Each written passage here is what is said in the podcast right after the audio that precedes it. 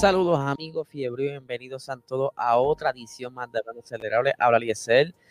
He estado un poco desconectado este fin de semana. Para los que vieron ya los stories, vieron que estuve trabajando fuertemente este fin de semana. Estaba tirando un tratamiento de sellado al techo de mi casa. Ya ustedes saben que eso toma tiempo y lo hice solo. Así que estoy vivo. Pero sí, ya estamos de vuelta. Aquí vamos a retomar lo que dejamos eh, sobre la mesa. Vamos a estar pendientes a las noticias que han salido en estos días. Vamos a estar reseñándolas durante la semana. Y por supuesto, el día de hoy vamos a estar hablando un poquito de lo que sucedió, de lo que sucedió en el fin de semana. Pero antes, quiero eh, decirles que este eh, episodio ha sido auspiciado por Sector 5 Auto Boutique allá en San Juan, donde se dedican a vender carros de lujo, ¿verdad? Lo que tienen los, altos carros como McLaren, los carros Charger, los Mercedes, ellos se dedican a altos de lujo. Y pues eh, se pueden comunicar con ellos al 787-624-2713 o pueden buscarlo por Instagram como Sector5PR. Así que si usted tiene chavito y quiere un buen carro, contáctelos a ellos, que ellos son los duros en eso. Pero vamos a hablar un poquito, ¿verdad? Eh, antes de comenzar con el plato fuerte del día de hoy. Sé que tengo varios seguidores de MotoGP y por eso me gusta como que cubrirlo que es un chispito cuando son este fines de semana de carrera. Y pues les cuento que Alex, eh, le voy a buscar el nombre por aquí que se me perdió. Alex Esparcaro él fue quien tuvo la victoria este fin de semana. Eh, alcanzó eh, su primera victoria tanto para él como para su equipo Aprilia. En esto, en el, por primera vez en el Gran Premio de Argentina.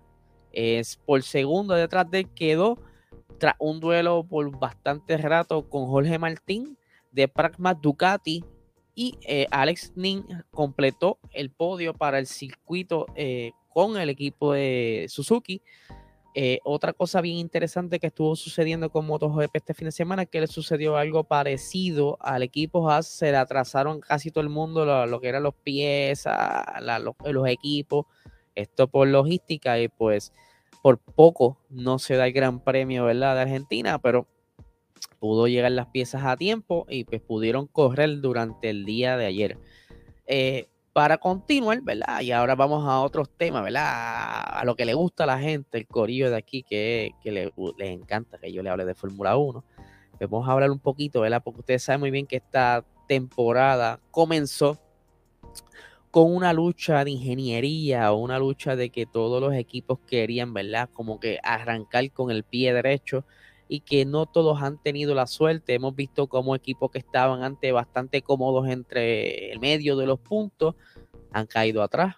Eh, por ejemplo, McLaren, que no dio pie con bola con, con el sistema de freno, un poquito su aerodinámica, que estaba ahí como que struggling, al igual que hemos tenido por ahí el equipo Mercedes, que apostó por un diseño más agresivo y ha estado, ¿verdad? Como que dando un poquito de batalla es cerca de la zona bastante baja de la parrilla media, porque el único que ha podido defenderse ante todo esto es George Russell, pero Luis Hamilton pues que no, no ha podido, ¿verdad? Él tiene otro estilo de conducción que por el momento no encuentra un balance, algo con que eh, hacer que funcione el monoplaza para él.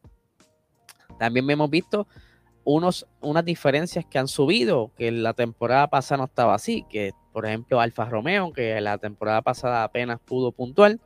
Eh, este año, pues ya tienen varios puntitos. Obviamente tienes a Valtteri Bottas ahí, eh, el compañero de los rookie. No podemos esperar mucho de él, pero que se ha estado adaptando bastante bien y ha traído puntos al equipo por igual.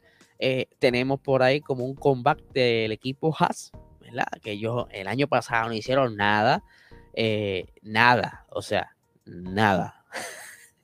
no pudieron hacer mucho. Ellos abandonaron por completo ese monoplaza y decidieron apostar por el de este año. Obviamente, ellos disfrutan del gran motor de Ferrari, que este año vino con un poco más de power, pues ahí empatan la pelea.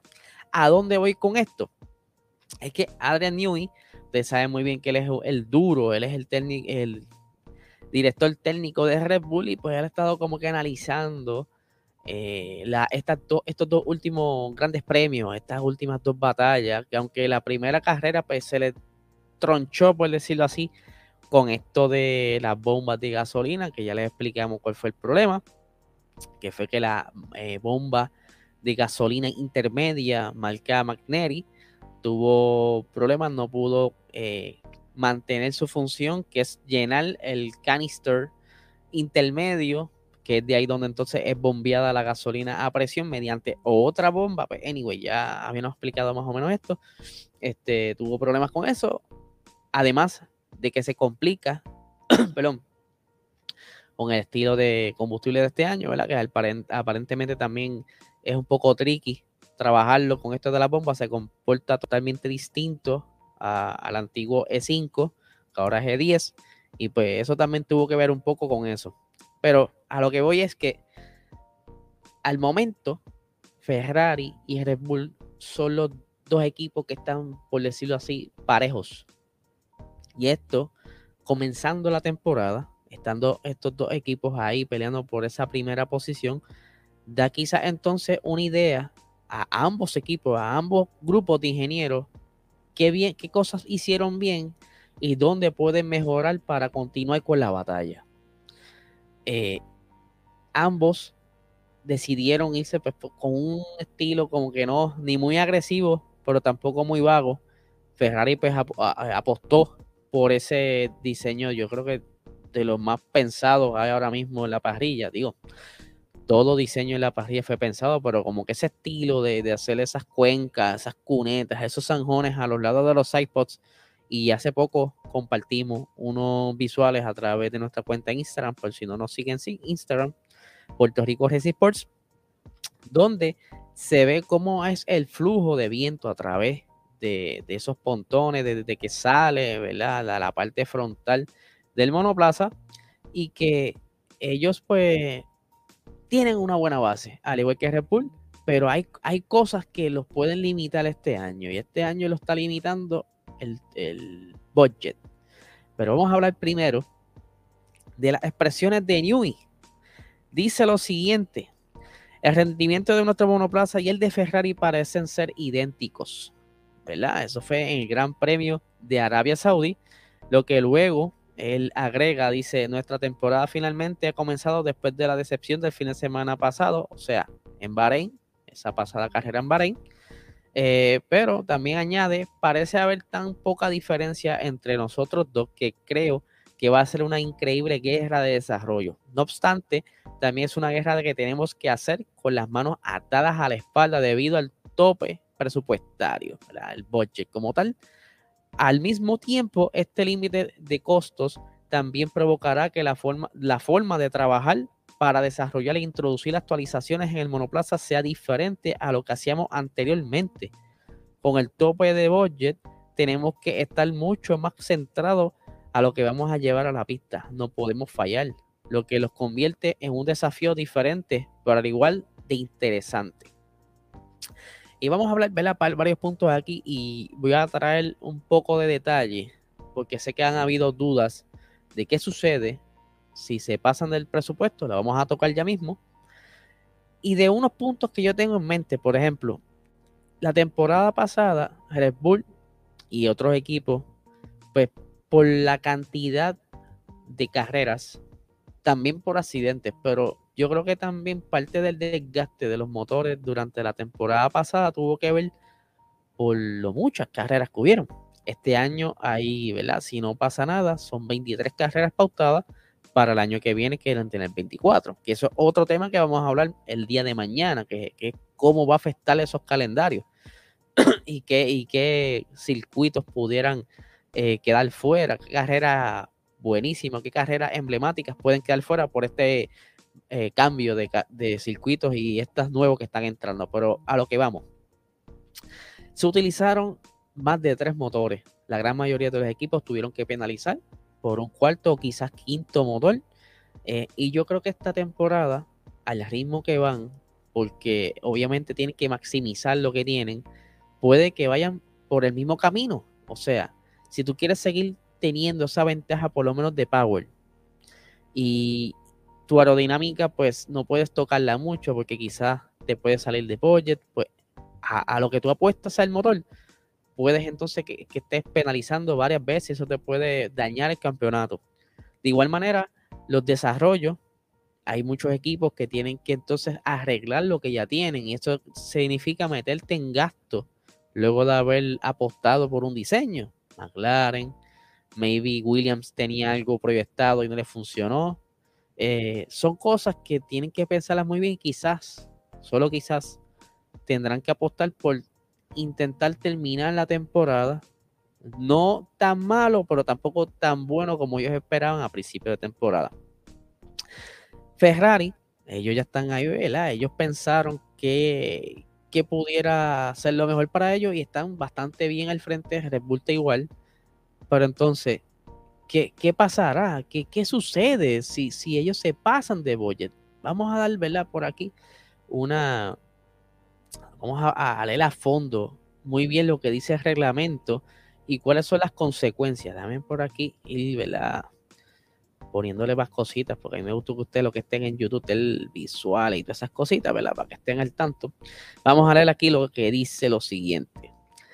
El reglamento establece un límite presupuestario de 145 millones de dólares, originalmente establecido de 175 millones para la temporada de 21 carreras. Este año, esta temporada es mucho menos que esto, un poquito menos. Eh, dice por aquí, también está previsto que, ok, perdónenme, eh, dado que el límite es de 25 en ningún caso del presupuesto superará los 149 millones de dólares. Se prevé que la cifra vaya bajando gradualmente hasta los 135 millones. También está previsto que den pluses en función de números de grandes premios, o sea, eh, algunos dineros o bonificaciones, por ejemplo, la Spring Races, o sea, este, este año pasado y este año vienen las Spring Races, o le van a dar un chispito más para cubrir los gastos operacionales o accidentes durante esas carreras. Pero vamos a hablar algo aquí que está bien interesante, que no, que no lo teníamos en, mente, o por lo menos en el panorama. inicialmente, por lo menos yo quizás en algún momento lo leí y lo entendí mal, pero los sueldos de los pilotos no están incluidos en el presupuesto, que ahora me hace más sentido porque muchos de los pilotos eh, tienen un sueldo ah, súper enorme. ¿Cómo tú pretendes correr el equipo cuando también tienes puesto el, sueldo de ellos ahí, pues yo dije, ok, ahora me hace más sentido que los ciento y pico de millones de dólares o euros eh, van solamente centrados a lo que es eh, el costo operacional de mantener el monoplaza en la pista corriendo, como también lo, algunos que. De, de suceder. Pero ¿qué pasa?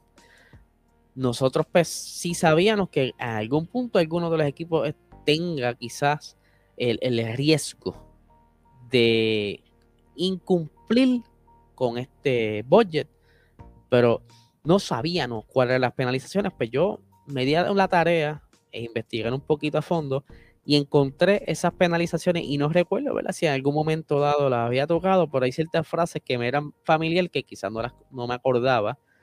Eh, y hay, hay dos tipos de penalización, ¿verdad? Hay una penalización cuando tú te pasas por encima del presupuesto, pero el, exceso es menor al 5% del presupuesto establecido y hay otro tipo de infracciones o penalizaciones si, esta, si este exceso es mayor al 5% del presupuesto establecido. Vamos a discutir rápido cuáles son las penalizaciones. Vamos a agrandarlo por aquí para la gente que está en YouTube lo pueda apreciar mejor. Eh, ok, sanciones por infracciones menor al 5%. Tienes una reprimenda. Eso puede ser quizás algún regañito, maybe, eh, dependiendo de la decisión política de la FIA, algo te van a, dar. Ok, lo otro es pérdida de puntos en campeonato de constructores y o pilotos. Imposibilidad de participar en determinados grandes premios. Hmm, esto está serio. Limitación de test y pruebas aerodinámicas. Reducción del futuro presupuesto. Miren esto, gente.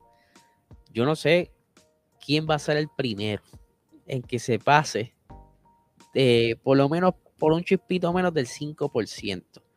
Pero quien sea va a sufrir esta, estas penalidades. Pero hay algo más allá. O sea, si tú te pasaste por el budget por encima del 5%, te sucede lo siguiente. Eh, tendrás pérdida de puntos en el campeonato de, constructores y o pilotos y posibilidad de participar en determinados grandes premios. Obviamente todo esto es a decisión de la FIA. Tú te pasas y la FIA decide, mira, mano, pues vamos a calcular que para el próximo Gran Premio no vas a poder correr ni para el de arriba, para cuadrar entonces caja y seguir hacia adelante, ¿verdad? Para que te quedes dentro. Es un ejemplo, no sé, según lo estoy interpretando. Limitación de test y pruebas aerodinámicas. Y vamos a detenerlo aquí. Las pruebas o test, esto puede estar quizás dentro de los filming days, que en lugar entonces, bueno, ya yo usé los dos filming days de este año, pero entonces para el año que viene te dicen, mira, brother, vas a tener que utilizar solamente un filming day de los dos que se te otorga por temporada. Y entonces, ponle que tú quedaste primero, por decirlo así, en el campeonato de constructores y tú tienes quizás, eh, por ponerle un número, eh, un 10% de tiempo, ponle que sean mil horas para ser utilizadas en el túnel de viento. Pues te va a decir, papi, de esas mil horas que te tocaban en el túnel de viento, vamos a bajarlas a 800. Tienes 200 horas menos de, desarrollo, ¿verdad? O, análisis. Eh, y esto obviamente ya de por sí por poner el ejemplo, ya de por sí el que gana primero tiene menos tiempo, si tú le reduces tiempo, pues eso es mortal para el equipo. Reducción del futuro presupuesto. Esto es otra eh, penalización que pudiera afectar. Si estamos hablando de algún equipo top que por tratar de ganar o batallar por el campeonato tenga que sufrir que el año que viene tenga menos presupuesto calculado, ¿verdad? Por el que se pasó por 10 millones de euros. Y le dicen, mira, bueno, pues entonces para el año que viene, en vez de 125, tienes 115 millones de euros para tú jugar con él durante todo el año. Ah, cuidado, que si te pasa, te, podemos volver a quitar para el año que viene. Ve cómo corre esto. O la exclusión completa del campeonato. O sea, esto se refiere, estamos hablando que la sanción es mayor al 5%, por que haya tocado, qué sé yo, el 20% del presupuesto establecido y que te pueden excluir del campeonato. Obviamente esto queda a discreción de, lo, de la FIA, esto es totalmente político, pero aún así estas penalizaciones existen, que era algo quizás que en un momento dado tuvimos dudas, pero ya por lo menos sabemos, tenemos una idea de las posibles penalizaciones que pueden tener los equipos y cómo entonces pudiera afectar esto en el futuro imagínense, imagínense nada más que Mercedes se recupere en las siguientes carreras, comience entonces a ganar, a, tener, ¿verdad?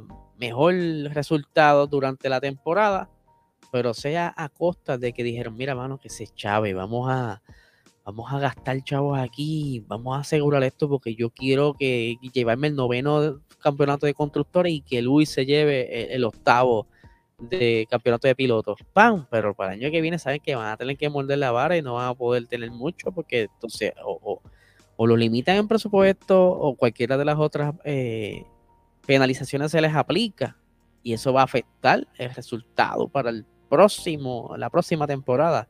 Así que esto también queda en que esto es a discreción de la FIA y sabemos muy bien que hay varias influencias y que estos pilotos pues pudieran entonces, eh, digo, pilotos no, estas escuderías pudieran entonces como que jugar con la cosa, aunque para ir, ¿verdad? Pero dicen, no, pero pueden entonces jugar con los chavos y esconder los gastos. Pues mira, les cuento que tienen que entregar un reporte, ya sea al final de la temporada o en cualquier momento que la FIA le diga, mira, mano, para el lunes me traes el café y me dejas por favor un reporte de lo que has gastado desde el día 1 de enero hasta ahora. Al detalle, con recibos y todo. ¿Ok? A ver, dale. Así es que están ahora trabajando la FIA. Yo espero, ¿verdad? Que si lo están, están haciendo estas cosas las apliquen y no simplemente estén puestas en un papel y que, mira, mano, este no, mano, se lo pusimos ahí para asustar, tú sabes. Tranquilo, bro, el bregamos, ¿sabes? Que no sea así, que se aplique entonces para cualquier equipo quien incumpla esto. Así que nada, gente, este es el episodio de hoy. El jueves pasado hubo eh, noche de calle con el equipo, con el corillo, perdón, de GTPR y Art Racing Team. Estoy esperando que me envíen las fotos para compartirlas con ustedes. Escuché que estuvo bien nítido, estuvieron utilizando los BM. Eh, creo que era un BM de estos de los viejitos, de los ochenta y pico, y que se dio súper nítido. Así que nada, gente, estén bien pendientes. Y este miércoles venimos con Boxstore. Esta semana hay carrera, mano. Esta semana va a estar súper nítida. Así que nada, gente, que tengan excelente semana.